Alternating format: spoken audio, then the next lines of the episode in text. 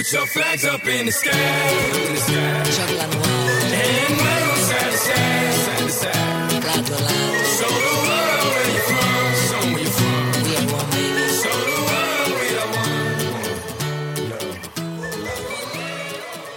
各位早上好，这里是看球者说世界杯特别之声，我是 Cedric 宋大雪。这是一个特别的夜晚，三支球队离开了世界杯，其中一支呢还是卫冕冠军。我们来看一下今天的比赛结果吧。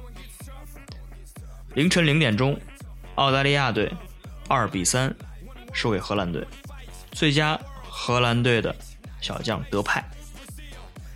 范加尔在不同情境下做出的战术调整和人员调配，又是可以编进教科书的案例，逻辑清晰，立场明确。但是澳大利亚呢，踢的就没那么理性了，他们的魅力啊，也就在于此，力量充沛，激情四射。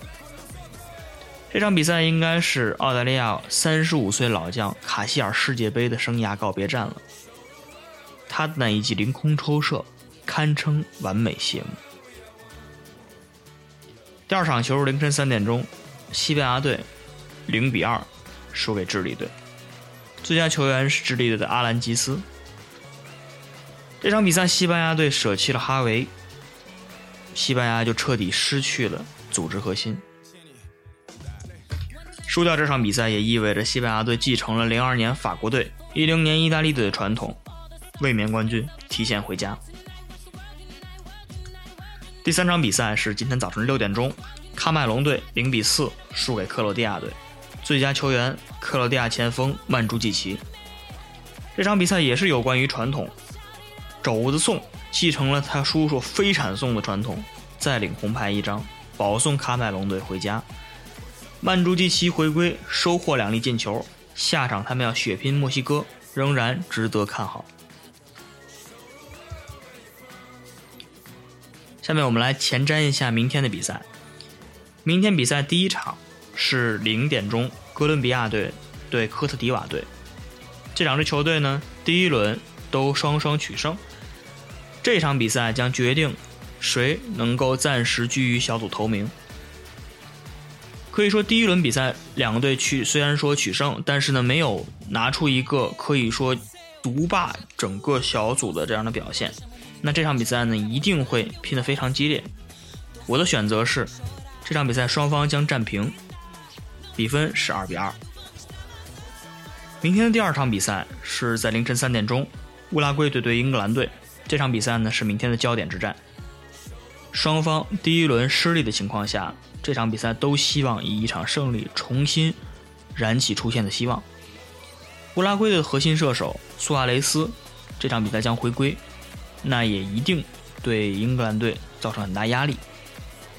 双方呢将会拼得很激烈。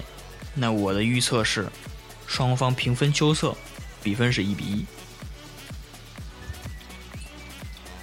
明天的第三场比赛，早上六点钟，D 组的日本队对希腊队。日本队呢第一场比赛其实发挥的还不错，只是在那四分钟里面，因为德罗巴的上场。这个全队的这个心态呀，包括像发挥上都出现了一些折扣。那他的对手希腊队呢，第一场比赛零比三输给了哥伦比亚，可以说是他们让世人都看到了，他们其实并不是一个呃做了充分准备的球队，然后实力也非常有限。所以说这场比赛我倾向于日本队将很顺利的拿下比赛，比分呢是二比零。那好，以上就是今天看球者说世界杯特别之声的所有节目。最近呢，我们这个看球者说电台也增添了很多新的听众，呃，在这里非常感谢大家。那如果有想要沟通、想要互动的这个需要，可以在新浪微博上找我，呃，你可以 at Cedric C E D R C K，或者直接 at 看球者说微博来与我们互动。那好，最后呢，非常想跟这个西班牙球迷说两句。嗯，我想呢，一个时代的结束，可能也意味着一个新的时代的兴起。西班牙球球迷不需要太这个太过伤心。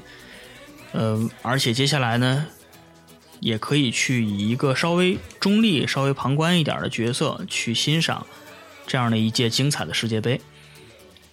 那好，我们明天早晨同一时间再见，拜拜。